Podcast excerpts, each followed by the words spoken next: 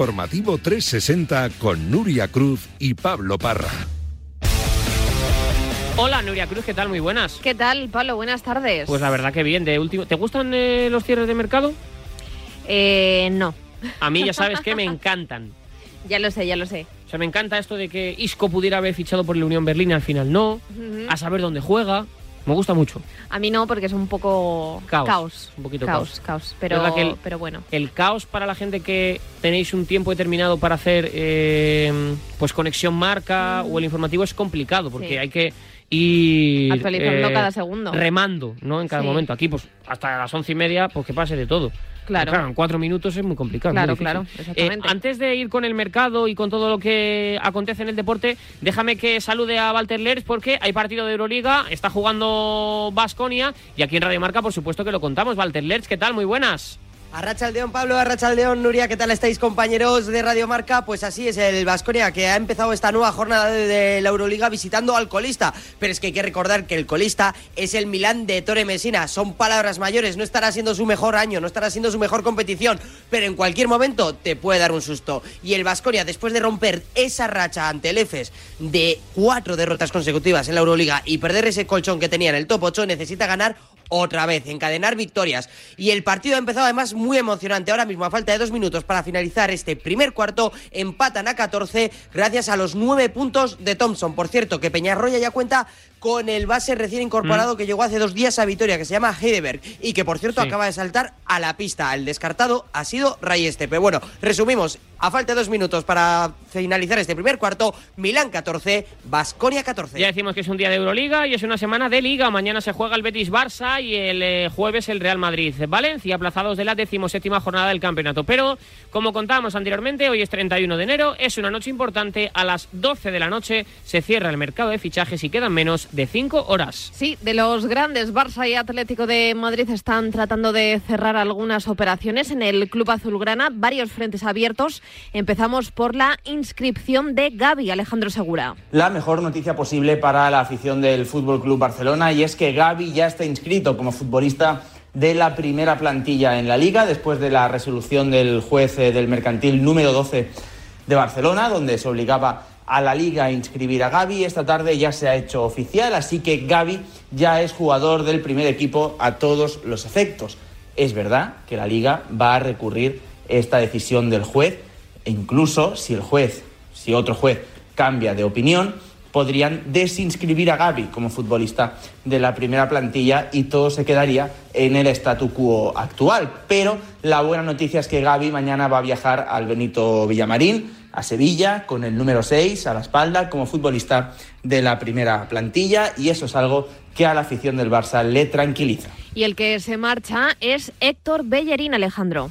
Sí, y es que Xavi ha puesto el pecho en sala de prensa por la salida de Héctor Bellerín. Dice que él es el único culpable de que Héctor Bellerín no haya tenido minutos. Héctor ha pedido salir, el Barça ha aceptado porque era un futbolista que no contaba para el staff técnico, así que Héctor Bellerín ya está en Lisboa para firmar por el Sporting Clube, una salida acordada por ambas partes. Al Barça le ha parecido bien ese mínimo traspaso que va a pagar el club lisboeta y Héctor Bellerín está feliz de recalar en un club de la dimensión del Sporting Clube de, de Portugal. Este es Xavi hablando de Gaby i de Bellerín. Una gran notícia per nosaltres, no? poder inscriure a Gavi, era un dels objectius que ens marcàvem en aquest mercat i bé, sembla ser que ara ja està d'alguna manera la pilota a la taulada de la, de la Lliga. No? Molt bona notícia per nosaltres, content, content pel Gavi, esperem doncs, que, es pugui, que es pugui inscriure, però bé, sembla ser que, que ho podrem fer. Ha sido decisión mía que no ha, teni- no ha tenido tantos minutos, ¿no? He, he visto más posibilidades en Sergi, en Jul, incluso en Ronald que en, que en Héctor, nada más. ¿no? Lateral derecho, pues aquí tiene que ser excelente en todo, en defensa, en ataque, en llegar a banda y centrar y ponerla bien.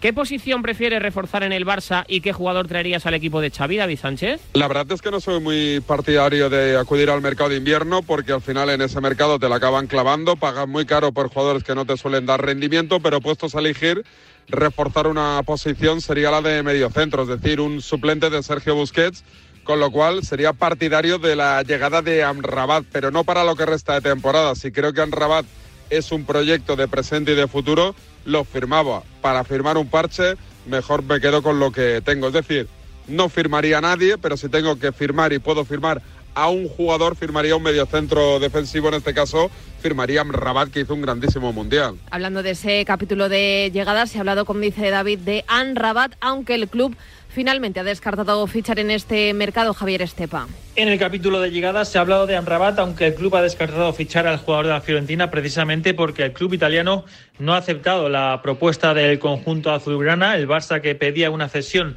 con opción a compra a final de temporada. Se hablaba de 35 millones eh, más 5 eh, en variables. Al final la Fiorentina ha decidido no desprenderse de Amrabat. El marroquí se queda sin fichar por el equipo de Xavi Hernández. Pregunta para Xavi. ¿A ti te gusta Amrabat como mediocentro? Sí, pero de nombres de, que no son del equipo me sabe mal, ¿eh? Me parece un buen futbolista, claro, pero nada más. Que lo que venga, que refuerce de verdad, que refuerce de verdad, que no fichemos por, por fichar así deprisa y corriendo, no. Si hay una buena alternativa, pues perfecto, pero si no, estamos bien. A priori no va a fichar el Barça, Sofian Amrabat, pero con Joan Laporta en un último día de mercado, nunca se sabe. ¿Se adaptaría al estilo de juego del Fútbol Club Barcelona? José Rodríguez, compañero de Soy Calcio. ¿Qué tal? Muy buenas. Pues sí, la verdad que Sofian Enrabat se adaptaría al, juego del Fútbol Club Barcelona, porque es un futbolista que a diferencia de lo que hemos visto en el Mundial, donde le veíamos omnipresente, robando absolutamente todo lo que pasaba por su lado, él siempre ha sido un jugador mucho más completo. Así lo demostró en el Verona y así lo ha demostrado en la Fiorentina, donde juega como pivote único. Es verdad que roba muchos balones, pero que sobre todo su mejor faceta es con pelota, porque la Fiorentina él juega de pivote,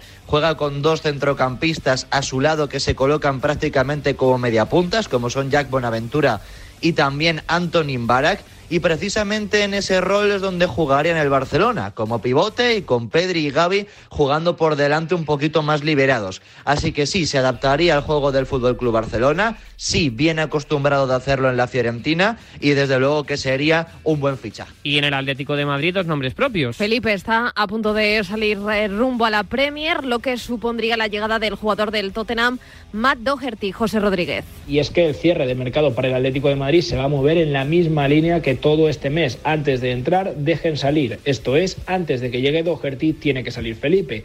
El central brasileño lleva desde ayer en tierras inglesas para cerrar su pase al Nottingham Forest, pasado reconocimiento médico y cuando se solventen también esos pequeños flecos que quedan por cerrar en la operación, Felipe será historia en el Atlético de Madrid, se marchará al mismo equipo que acogió a Renan Lodi el pasado verano y dejará la puerta abierta para que el conjunto rojo y blanco refuerce el lateral derecho. Parecía que la opción elegida iba a ser Kaglar Soyuncu, el central que milita en el Leicester y que llegaría a coste cero el próximo verano, se había valorado la posibilidad de adelantar esa llegada a este mes de enero, pero a última hora los compañeros de marca en el día de ayer informaban de que la novedad radicaba en que el puesto a reforzar era el lateral derecho. El elegido es Matt Doherty, 16 partidos este año con el Tottenham, 31 años, nacido en Irlanda. Es el suplente de Emerson en el conjunto británico que va a ejercer la misma fórmula que hizo con Sergio Reguilón, una cesión pura hasta el próximo 30 de junio. Así se cubriría el hueco que tiene en el lateral derecho el Atlético de Madrid y es que Nahuel Molina no tiene sustituto, Llorente ya no va a actuar más en esa demarcación y el eh, central irlandés, como decimos, eh, vería mm, colmado también en cierto modo ese anhelo porque en las redes sociales se han eh, encontrado gritos de ánimo al Atlético de Madrid, por ejemplo, en aquella final del año 2016. Doherty llegaría con la misma fórmula que Reguilón, procedente también del mismo equipo del que llegó Kiran Trippier y Felipe se marcharía como decimos, al mismo equipo que Renan Lodi en esa evacuación del clan brasileño en el Atlético de Madrid. Se marchó Lodi, se marchó Felipe, se marchó Cuña y se marchó Joao. Tiene pinta de que todo esto no es una simple casualidad. ¿Es Doherty un jugador para el Cholo Simeone, Alberto Rubio? Lo primero que conviene dejar claro para que nadie se vea engaño es que nada tiene que ver Matt Doherty con Kieran Trippier, porque si algo bueno tenía Trippier era el golpeo y Doherty técnicamente no es precisamente un estilista, sí es en cambio un futbolista con un despliegue descomunal, incansable, de esos que no se cansa de subir y bajar la banda una y otra vez. Y no solo la derecha, porque Doherty puede jugar de lateral o carrilero tanto por izquierda como por banda derecha. Además, se maneja más o menos bien con la pierna izquierda. Y sobre todo, lo que hay que destacar es que tiene una gran relación con el gol para ser un futbolista defensa de banda. No es un jugador que participe mucho del juego, pero que sí que tiene una gran incidencia en el resultado, aparece en contadas ocasiones, pero generalmente lo suele hacer por sorpresa en jugadas de transición al segundo palo y mete bastantes, bastantes goles también algunos de cabeza, y es que mide 1,86, tiene buena estatura para el Cholo Simeone. Y buscamos otra opinión en clave rojiblanca. ¿Es el Atlético de Madrid el equipo que mejor se ha movido en este periodo de fichajes, eh, Pablo López? No, no, no, en absoluto. Para mí no, vamos.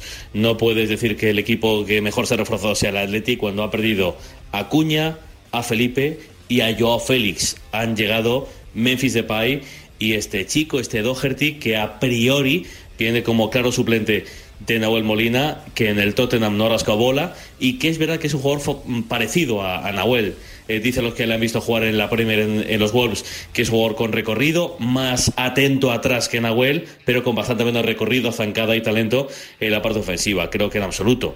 Creo que el Valladolid se ha reforzado mejor, creo que el Español se ha reforzado mejor, por supuesto creo que el Sevilla se ha reforzado mejor, el Atlético creo que sale perdiendo eh, en lo neto y en lo bruto en el mercado de invierno.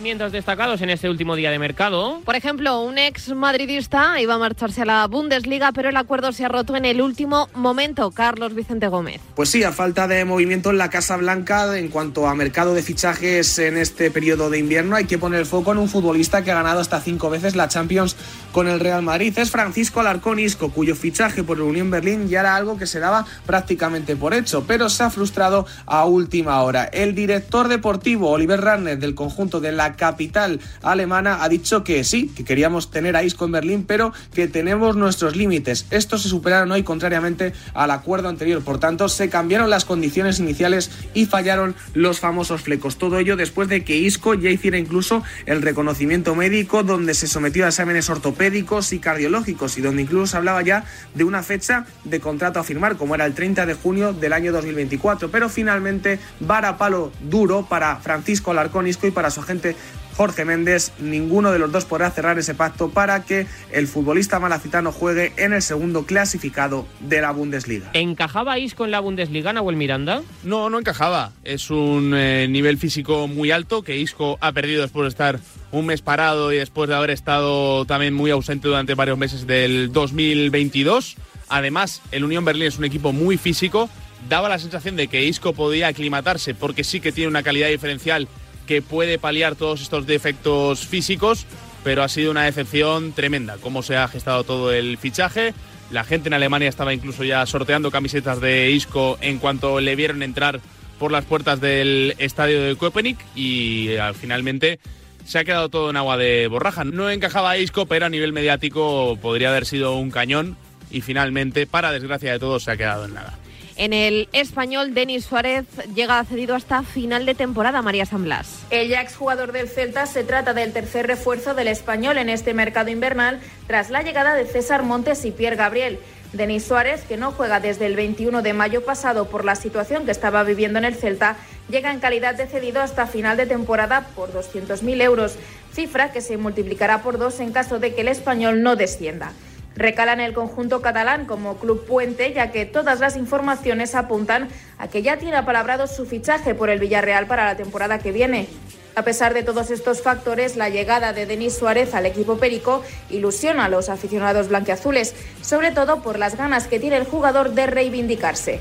En sus redes sociales, el mismo Denis ya ha publicado Vengo donde quería y no puedo estar más feliz por esta oportunidad que me da el español.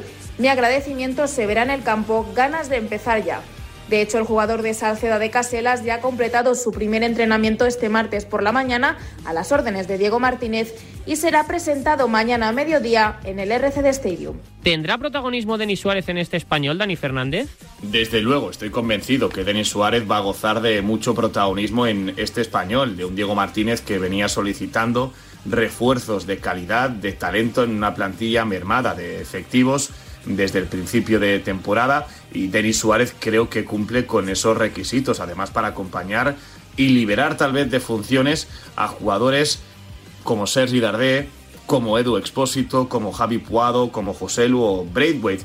En este caso creo que Denis Suárez, su único interrogante es la inactividad que le ha acompañado durante la primera vuelta del campeonato, cómo está y cómo puede aportar al español su rendimiento a corto plazo. Pero estamos hablando de un futbolista contrastado, con calidad y que creo que va a darle un buen rendimiento al equipo de Diego Martínez. En el Sevilla, Brian Hill ya trabaja a las órdenes de San Paoli, Juan Antonio Pineda. El futbolista de Barbate ha sido presentado hoy junto a Pape Gueye. Son los dos últimos fichajes del Sevilla. Queda por cerrado el mercado de invierno con cuatro incorporaciones.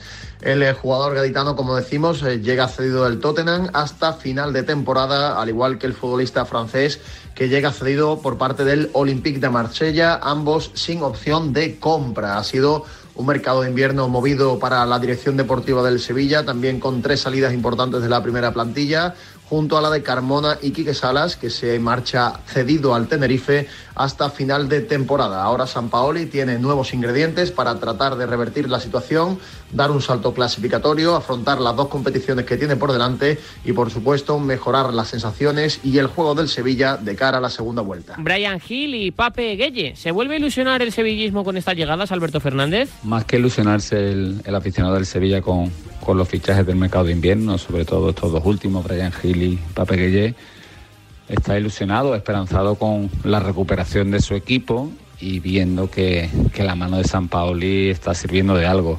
El fichaje de Badé, que también llega cedido como estos dos últimos, sí está aportando. La vuelta de Lucas Ocampos a, al Sevilla también está aportando. Y ahora se espera, sobre todo de Brian Hill, que se le conoce que se le quiere mucho por Sevilla, que dé ese salto de, de calidad, de nivel, de desequilibrio que tanto necesita el equipo en muchos partidos en ataque, donde quizás ataque, donde no tenga ese perfil de jugador que siempre puede, puede romper un partido. Y con Pape Gueye, bueno, pues que cuando falte Fernando, cuando Google tenga que bajar al centro de la defensa por necesidad, el equipo no se quede tan descubierto de físico en el medio.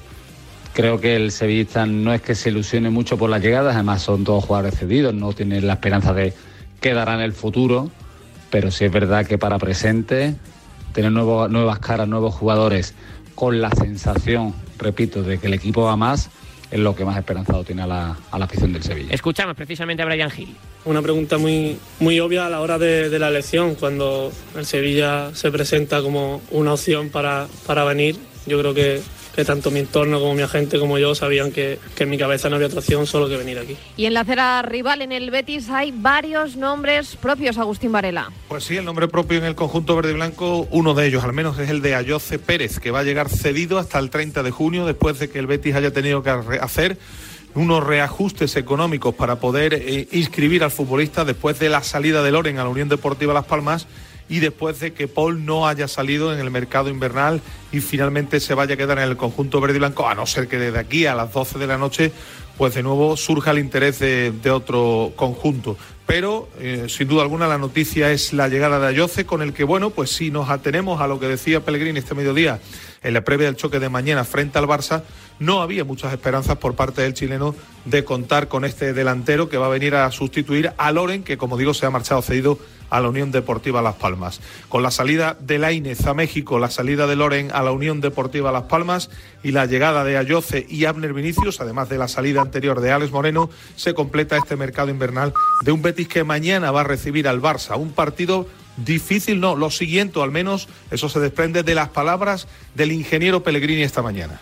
Bueno, lo veo como el equipo puntero del campeonato, el equipo que ganó la Supercopa, el equipo que más ha reforzado quizás este año y así lo demuestran las cifras por la cantidad de puntos que lleva a esta altura del campeonato. Podrá jugar a veces mejor, a veces peor. No siempre se puede marcar la Liga Española en diferencia de más de dos o tres goles, así que no, no, no, quiere decir que el, que el, nivel de juego sea bajo de ellos, porque no golean tres o cuatro, porque no sería la realidad del fútbol. Así que el puntero le han hecho seis goles en 18 partidos, ganó la Supercopa y creo que un rival más difícil imposible. Va a poder contar el conjunto verde y blanco con todos sus efectivos. No está Paul en la convocatoria, el resto de hombres eh, sí están.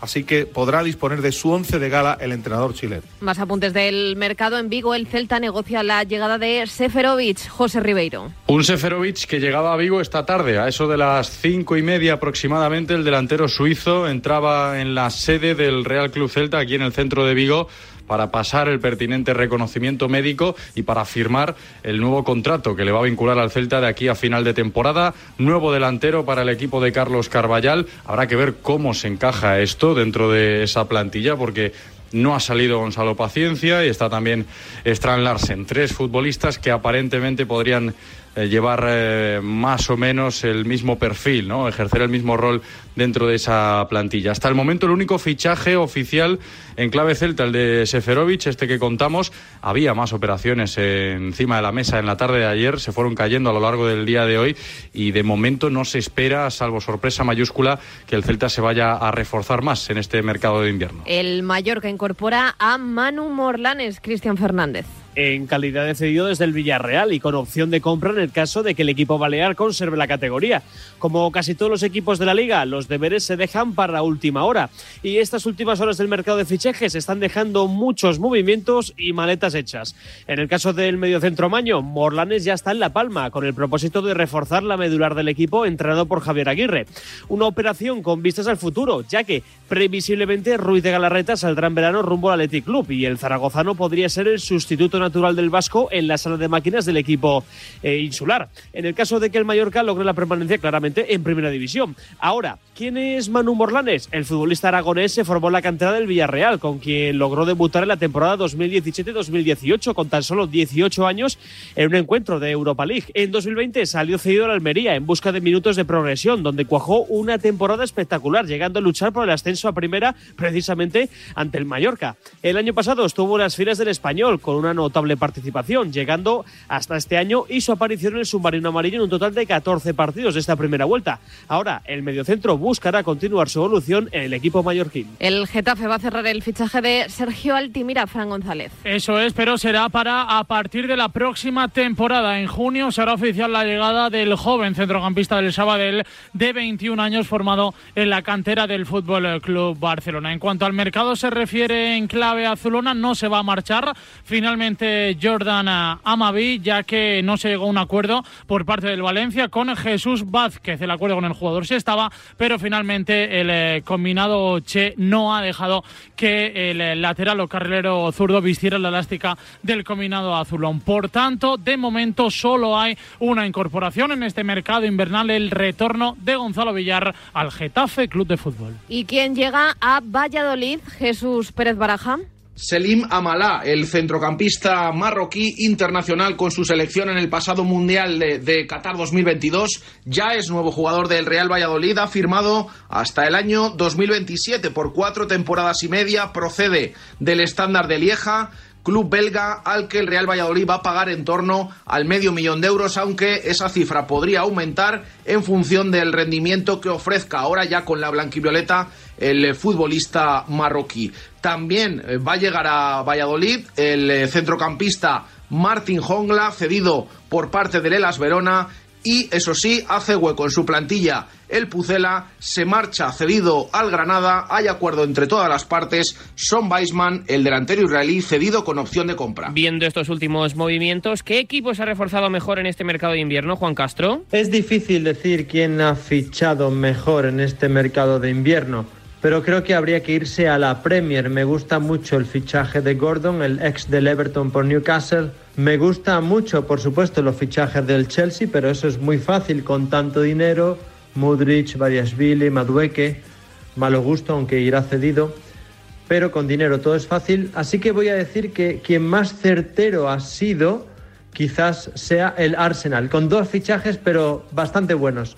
Uno Trossard, el extremo izquierdo belga, que le puede dar muchos réditos en esta Premier al líder del ah, campeonato inglés. Y el otro, Jorginho, el jugador del Chelsea, que también le puede dar un salto de calidad que ya lo tiene al mediocentro del Arsenal y un buen sustituto de Shaka. Así que me quedo con el Arsenal no por la cantidad, sino por la calidad. Eso en el mercado internacional. En segunda división, los clubes también apuran este mercado invernal, Rafa Maínez. Pues sí, los equipos de la Liga Smartbank también apuran en las últimas horas de mercado y vamos a destacar varios movimientos. Por ejemplo, el que se ha hecho hace nada, que es el de Loren Morón, el delantero que llega a Las Palmas cedido desde el Betis. Y uno de los movimientos que está a punto también de realizarse es el de otro delantero que llegaría al Granada eh, actualmente sexto clasificado en la Liga Smartbank, que es Sean Weissman, el delantero israelí, que llegaría procedente del Valladolid. Gran refuerzo para el equipo nazarí. Y en cuanto a banquillos, por ejemplo, destacamos lo que ocurriría en el Lugo, ya que la mala racha se cargaría a Fran Justo, el míster del equipo lucense, y el primer nombre que ha salido a la palestra es el de Joan Carrillo. Así que muchos equipos también de la Liga Smartbank que apuran las últimas horas de mercado. ¿Cuál es el fichaje que más te ha gustado este mercado invernal en Segunda División, Jaime Mateos? Pues dentro de que ha sido un mercado muy flojo en Segunda División y que no se espera ningún bombazo en las últimas horas, hay un nombre que destaca por encima del resto, el de John Carricaburu, delantero de 20 años, que el año pasado hizo 11 goles en segunda división con el filial de la Real Sociedad y que ha recalado en esta ventana en el Leganés en calidad de cedido. Ha disputado ya dos partidos, sin ver portería, eso sí, de momento, eh, pero es un delantero con muchísimo gol. De hecho, hasta 10 equipos de la categoría preguntaron por él. Eh, teniendo en cuenta que hay muchos conjuntos faltos de pegada y conocedores del olfato goleador del delantero de Lizondo intentaron hacerse con sus servicios, entre ellos dos candidatos al ascenso como son el Alavés y el Granada, decantándose al final por el equipo de Imanol Idiáquez que tuvo un papel preponderante en esta operación. Hay otros que también suenan muy bien, como Loren Morón a la Unión Deportiva Las Palmas, Antonio Blanco y a ser Villalibre al Alavés, Lago Junior al Málaga, Ramón Terrazza al Villarreal B. Son nombres que creo que eh, pueden dar un buen eh, salto a sus equipos de calidad. También Manu Vallejo al Real Oviedo, pero creo que como el de John Carricaburu en el Club Deportivo Leganés, no hay ninguno. Más apuntes en el fútbol internacional. Yo Cancelo cambia la Premier por la Bundesliga, pero hay más movimientos. Raúl Fuentes. Horas frenéticas también en el panorama europeo y en las grandes ligas eh, del viejo continente para confirmar los últimos movimientos antes de las 11-12 de la noche. Por ejemplo, en la Premier League, Jorginho, el medio centro del Chelsea, podría reforzar el Arsenal de Mikel Arteta. Un Chelsea que a esta hora de la tarde estaría negociando con el Benfica para hacerse con los servicios de Enzo Fernández. Más de 120 millones de euros. De confirmarse el Chelsea, evidentemente sería el equipo que más dinero se ha gastado en esta ventana invernal. Además, también movimientos en Francia. Terem Moffi, uno de los máximos goleadores de la liga francesa, deja el Lorient para enrolarse con el Niza. Mientras que de vuelta a Inglaterra, Marcel Savitzer, medio centro del Bayern de Múnich, no podrá compartir equipo con Joao Cancelo porque, según parece, reforzará el Manchester United después de que el conjunto de Old Trafford conociera en las últimas horas la lesión tres meses de larga duración del danés Christian Eriksen. Mudri, Cancelo, Jorginho, ¿cuál es para ti el mejor fichaje de este mercado invernal, John Prada? Es difícil quedarse con un solo fichaje en este mercado de invierno en el que la Premier ha vuelto a regar de dinero el fútbol. El Chelsea ha hecho dos grandes fichajes como Joe Félix y Mudrich, además de muchos sobrepasando los 200 millones que pueden cambiar el rumbo de cualquier equipo. Hay otro gran fichaje como el de Trossard del Arsenal, pero saliendo un poco de la Premier, aunque el jugador ha tenido como punto de partida la Premier, yo me quedo con el fichaje de Cancelo por el Bayern.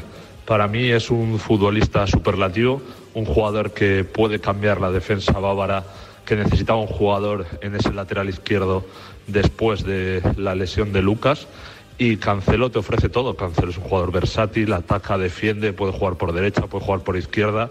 Ha sido un baluarte del Manchester City de Guardiola, que ha ganado cuatro de cinco Premiers y que llegó también a la final de la Champions, ha competido muy bien en Europa. Así que yo creo que Cancelo es un jugador que el Bayern va a agradecer mucho tener como cedido estos meses, quién sabe si al final lo compre, y que el City va a echar de menos, a pesar de que Guardiola cuente con una grandísima plantilla. Así que para mí, hasta ahora, Cancelo es el mejor fichaje de este mercado de invierno.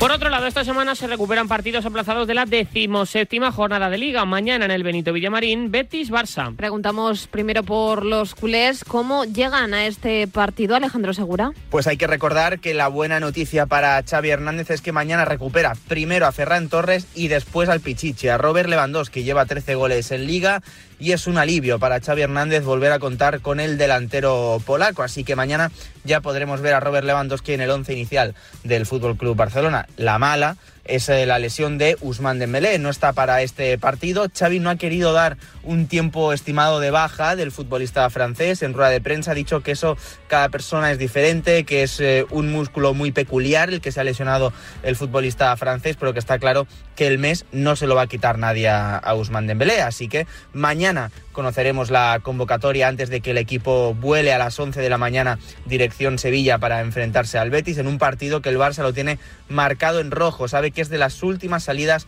complicadas que le quedan al equipo de Xavi porque ya ha visitado casi todas las grandes plazas, así que partido muy importante ya con Robert Lewandowski en eh, la convocatoria y seguramente en el once inicial. Y jueves en el Estadio Santiago Bernabéu, Real Madrid-Valencia. Los blancos recuperan a Chouameni y a Dani Carvajal, pero pierden a Mendy, Carlos Vicente Gómez. Ha sido sin lugar a dudas la mala noticia del día en el Real Madrid, ese parte médico de Ferland Mendy, donde se le ha diagnosticado al lateral izquierdo francés una lesión en el músculo semimembranoso de la pierna izquierda, que se va a traducir en alrededor de dos meses de baja. Casi nada, con lo que le viene a un Real Madrid que tiene un calendario tildado por Emilio Butragueño como tremendo, con duelos contra el Barça, contra el Atlético de Madrid.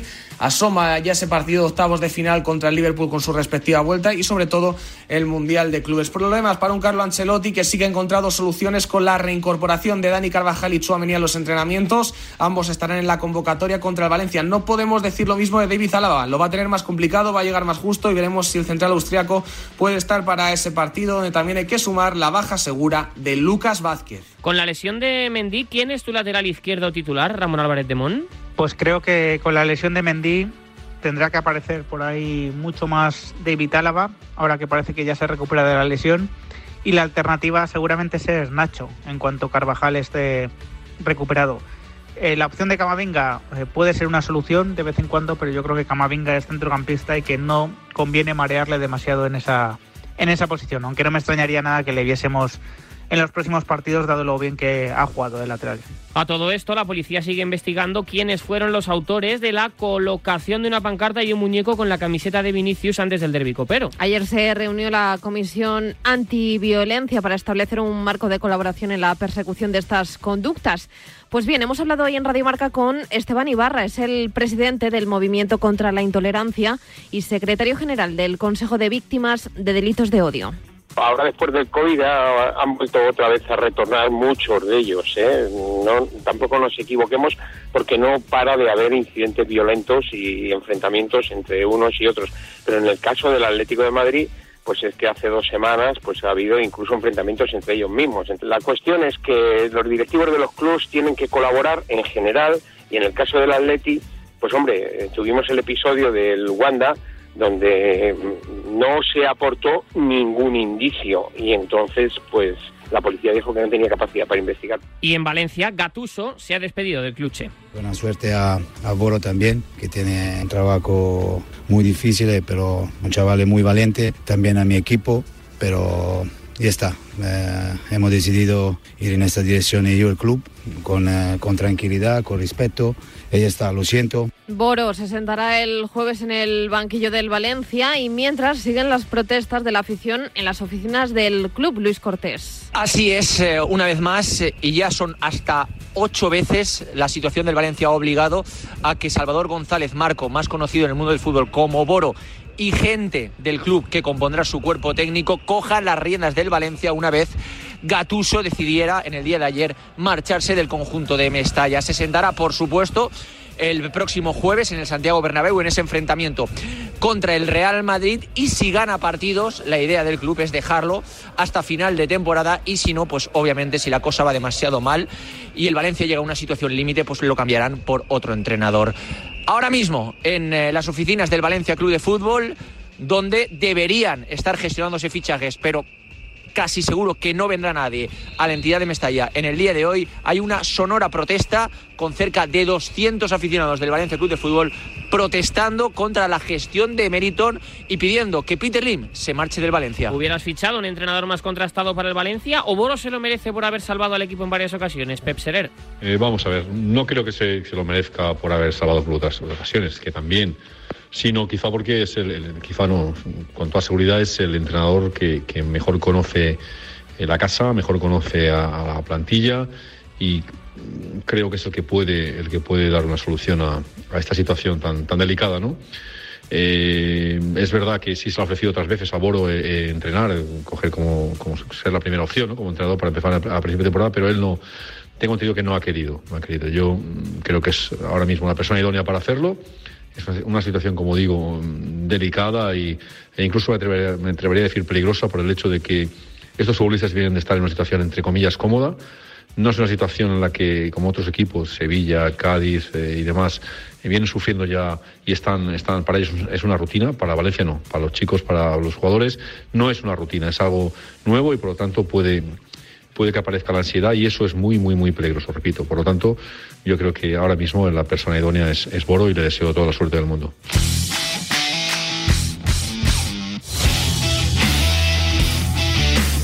Día nos deja noticias en la enfermería de Sevilla y de Real Sociedad. En San Sebastián se confirma el esguince de tobillo derecho de Elus Tondo, mientras que en la capital hispalense Jesús Navas será baja hasta la Europa League. Estará entre dos y tres semanas fuera por un problema en el, es- en el isquiotibial. Anoche se completó la decimonovena jornada de Liga con la victoria del Rayo Vallecano en la cerámica Dimitrievski, ambicioso. Bueno, ya estamos cerca, pero al final ah, esto es ah, muy largo y hay muchos partidos. Acabo de terminar la primera vuelta. Al final hay una segunda vuelta que ya estamos casi en febrero y hay segunda vuelta entera. Entonces ah, tenemos posibilidades y vamos a por, por ello. ¿Por qué no? Hay que pelear y hay que conseguirlo si, si tenemos la oportunidad. Los madrileños que van a intentar meterse en Champions se acercan a Europa Israel Raiz. Así es, un rayo de Iraola que sigue haciendo historia y que además lo hace ganando en un campo donde el rayo no ganaba desde inicios del siglo XXI. Se dice pronto, desde los años 2000 no conseguía ganar el rayo vallecano en casa del Villarreal. Lo hizo en el día de ayer, durante un buen tramo fue inferior al conjunto de Quique Setién, pero en la segunda parte se ajustó a esa presión y con la entrada de Unai López en el centro del campo, sustituyendo a Patecís, el Rayo consiguió maniatar al conjunto de la cerámica y pudo aprovechar esa única oportunidad que tuvo en la acción de Sergio Camello, que incluso estuvo a punto de protagonizar un doblete en la siguiente acción en ataque. A partir de ahí se cerró y consigue estar 10 puntos por encima del descenso, a poquito, a muy poco de los puestos europeos, aunque insiste el técnico de Usurbil que eso simplemente es circunstancial y que con los puntos actuales, 29, no se ha conseguido el objetivo que es la permanencia. Es cierto que el Rayo tiene mucho más cerca y que mirando al mercado piensa en las salidas, los nombres en el disparadero. Pate Cis, José Ángel Pozo, Randy Enteca, Salvi Sánchez, son muchos de momento a estas horas. Todos siguen siendo parte de la plantilla del Rayo. La victoria del Rayo acabó con la buena dinámica del submarino amarillo Xavi Mata. El Villarreal perdió ante el Rayo, algo que no ocurría desde el pasado 11 de noviembre cuando lo hizo ante el Mallorca y además también lo hizo en casa. A pesar de esas dos derrotas, sigue siendo el segundo mejor local de toda la liga, pero es verdad que estos tres puntos eran vitales para mantenerse en la posición de Europa. Ahora mismo detrás el Betis empatado a puntos tiene un partido menos y el Atlético Madrid tiene tres puntos más por lo que el Villarreal se le escapa también un poco la Champions. Además, el Villarreal ha anunciado que en este final de mercado no va a fichar a nadie, así que los de Quique Setién tendrán que ir a por todo el próximo sábado en Elche.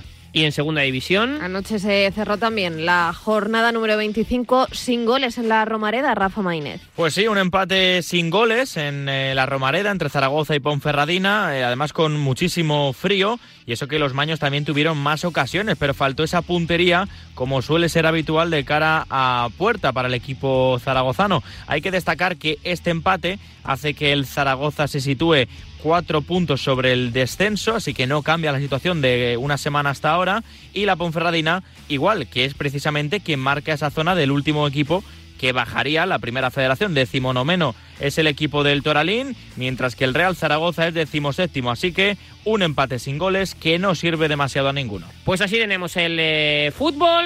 Seguimos actualizando evidentemente el mercado de fichajes para ver si hay algún tipo de novedad. Pausa rápida y en nada el capítulo polideportivo.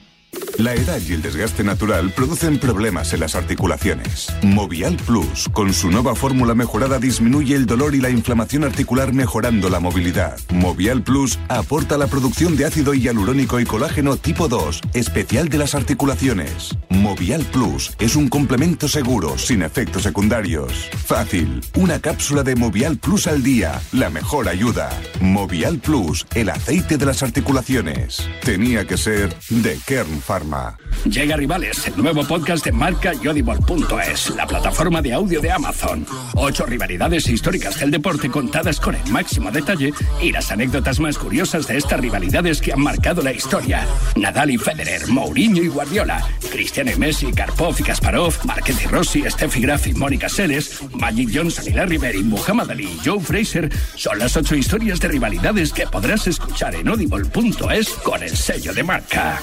A la una de la madrugada llega Javi Amaro y las apuestas de goles a la sintonía de Radio Marca. 30 minutos de actualidad deportiva, consejos claves y análisis para apostar con responsabilidad y la mejor información de la mano de los mejores analistas.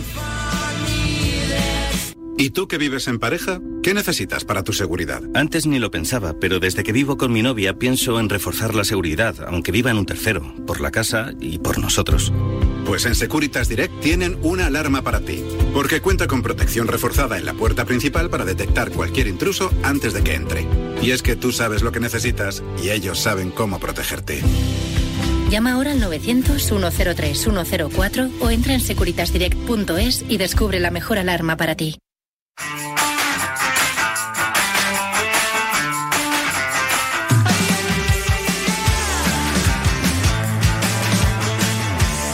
En clave polideportiva arrancamos con deporte en directo. Sí, tenemos Euroliga de baloncesto. Desde las 7 está en marcha ese Olimpia Milano Basconia. Así que actualizamos el marcador Walter Letts. Arracha el de nuevo, compañeros. Pues el encuentro ya se encuentra en el descanso y son malas noticias de momento las que nos llegan desde Milán para los vasconistas. Es que pierden por 40-34 y es que los de Torre Messina también han dominado en sensaciones por parte de los vitorianos. Destacar tan solo los 10 puntos de Thompson, mientras que en el equipo italiano, tanto Beiron como Cabarrot han estado muy afinados de cara al aro y ambos llevan 7 puntos. Como digo, al descanso, 6 puntos arriba para los italianos, 40 a 34. A las 8 y media te vamos a contar el partido en el Palau entre el Barça y el Maccabi de Tel Aviv, última hora de este choque, Raúl Fuentes. El conjunto culé intentará resarcirse de la derrota sufrida el jueves en el Withing Center ante el Real Madrid. Esta noche a las ocho y media y ante su público recibe al Maccabi de Tel Aviv. Sara Jasikevicius solo tiene la baja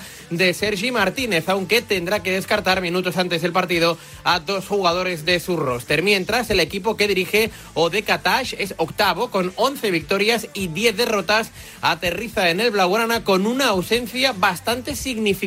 Lorenzo Brown, el máximo anotador en la temporada del conjunto hebreo debido a un esguince de tobillo, no podrá ayudar a sus compañeros. Un Maccabi que hoy recibe a un Barça que está en el pelotón de arriba en la tabla clasificatoria con 13 victorias y 8 derrotas. ¿Y en la NBA? Pues Luka Doncic vuelve a ser una vez más protagonista en una madrugada con derrota de los Lakers y sorpresa de los Magic Quique Fernández. Así es, Nuria. Doncic dio un enorme recital con 53 puntos. En la victoria de Maverick 111, Piston 105. El esloveno, que ya lleva 24 puntos en el primer cuarto, ha alcanzado los 50 puntos en cuatro ocasiones esta temporada. Derrota de Lakers ante Nets por 121 a 104. Sin LeBron James ni Anthony Davis, los Lakers, con una actuación muy regular, cayeron ante unos Nets sin Kevin Durant, pero con Kyrie Irving al frente con 26 puntos, 7 rebotes y 6 asistencias. Destacamos la esperanza de los Magic, que fueron perdiendo de 21 puntos en el segundo cuarto y firmaron una gran remontada a domicilio ante Sixers por 109 a 119. Thunder 120, Warriors 128. Con un Stephen Curry sensacional, 38 puntos, 8 rebotes y 10 asistencias, los Golden State Warriors encadenaron su cuarta victoria en los últimos 5 partidos. En los Wizards, 7 jugadores superaron los 10 puntos para que el equipo de Washington venciera a Spurs por 106 a 127 y extendiera su estupenda racha hasta las 6 victorias seguidas. Los Suns derrotaron a los Raptors por 114 a 106. Michael Bridge, 29 puntos y 10 asistencias, se puso al frente de los Phoenix Suns en su victoria ante unos Toronto Raptors que no logran enderezar el rumbo. La venganza de Kings ante Timberwolves fue por 111 a 118. Tras perder el sábado frente a Timberwolves, los Sacramento Kings se vengaron del equipo de Minnesota con una victoria en la prórroga comandada por De'Aaron Fox con 32 puntos y Anthony Edwards con 33. Blazer 129, Hawks 125, Damian Lillard 42 puntos y asistencias se midió ante un gran cara a cara con DeJounte Murray, 40 puntos, 8 rebotes y 7 asistencias, que acabó con la victoria para los Portland Trail Blazers, donde cabe destacar que Trae Young fue baja en los Atlanta Hawks. Y dos noticias para finalizar. La primera de ellas, Nuria, un fichaje en el Real Valladolid. Sí, el conjunto de Pucela ha anunciado la llegada de Martín Jongla, jugará cedido hasta final de temporada con opción de compra. El futbolista llega procedente del Verona. Y ha habido tuit de Javier Tebas, en arroba Tebas Javier. Leo y cito textualmente, las medidas cautelarísimas que se han tomado contra la liga se toman sin oír a la liga. Nos opondremos a las mismas en el procedimiento, esperemos el final. Esto tiene que ver con la nota informativa de la Liga ante el comunicado del Fútbol Club Barcelona sobre la inscripción de Gaby. La Liga no está de acuerdo en cómo eh, ha obrado el Barça para poder inscribir a Gaby y la medida cautelar de la Liga. Esto lo dirá la justicia. Aquí ya la verdad que la cosa es complicado. Eh, esto ¿no, ¿No te da la sensación a veces, Nuria, de que esto es difícil hasta para nosotros de informar? Sí, totalmente. sea, yo tengo la sensación de que me pierdo. Como ha dicho Xavi en, en rueda de prensa, de, de leyes voy justo. Claro, eh, es que, es que- es, un, es un lío. Yo me yo cuando pasan estas cosas, o sea, hay que contarlas porque al final son noticia y demás, pero yo tengo la sensación de que hay muchos oyentes, entre los cuales yo me incluyo, que no nos enteramos de nada. Totalmente. O sea, es verdad que- es verdad que cuando, Un pues, asunto difícil. Por, por ejemplo, yo me tengo que preparar el programa, entonces me intento involucrar un poco más, pero salta una noticia de repente y entra, pues qué sé yo, Segura, con Ortega o con Sánchez y cuenta esto y yo voy en el coche pensando, ostras, Sí, es- es- esas son cosas que se nos escapan, ¿no? Sí, sí. Lo mejor es eh, consultar a un abogado en derecho deportivo que, lo, que nos lo explique. Claro, pero- y, pero es que y lo cuente, pero que lo cuente, eh, como se suele decir, como para tontos, ¿no? Porque al final, Sí, sí, sí. No, no, si no, no nos enteramos. tal cual, igual que cuando llegamos al doctor Ripoll y nos dice, mira, La lesión eh, es esta. La lesión es esta, porque Tiene claro, este nombre tan largo y tan difícil, músculo pero... semimembratendanoso del ligamento de no sé qué. Y claro, viene el doctor Ripoll y dice, la rodilla, dos semanas. Ya. Digo, gracias, doctor Es- Ripoll. Es lo mejor, es lo mejor. Fue premiado ayer, por cierto, el doctor Ripoll en la ¿Ah, gala de la? Asociación de la Prensa Deportiva Madrid. Enhorabuena, entonces. Gracias, Nuria. A ti, eh, o sea, gracias a ti, adiós. Nada, no sé, no sé. No sé qué le Eh, pasa a una- Nuria. un abrizo. Un abrizo para todos. Quedan, pues eso, son casi las 8 de la tarde, cuatro horas para el cierre de mercado en marcador.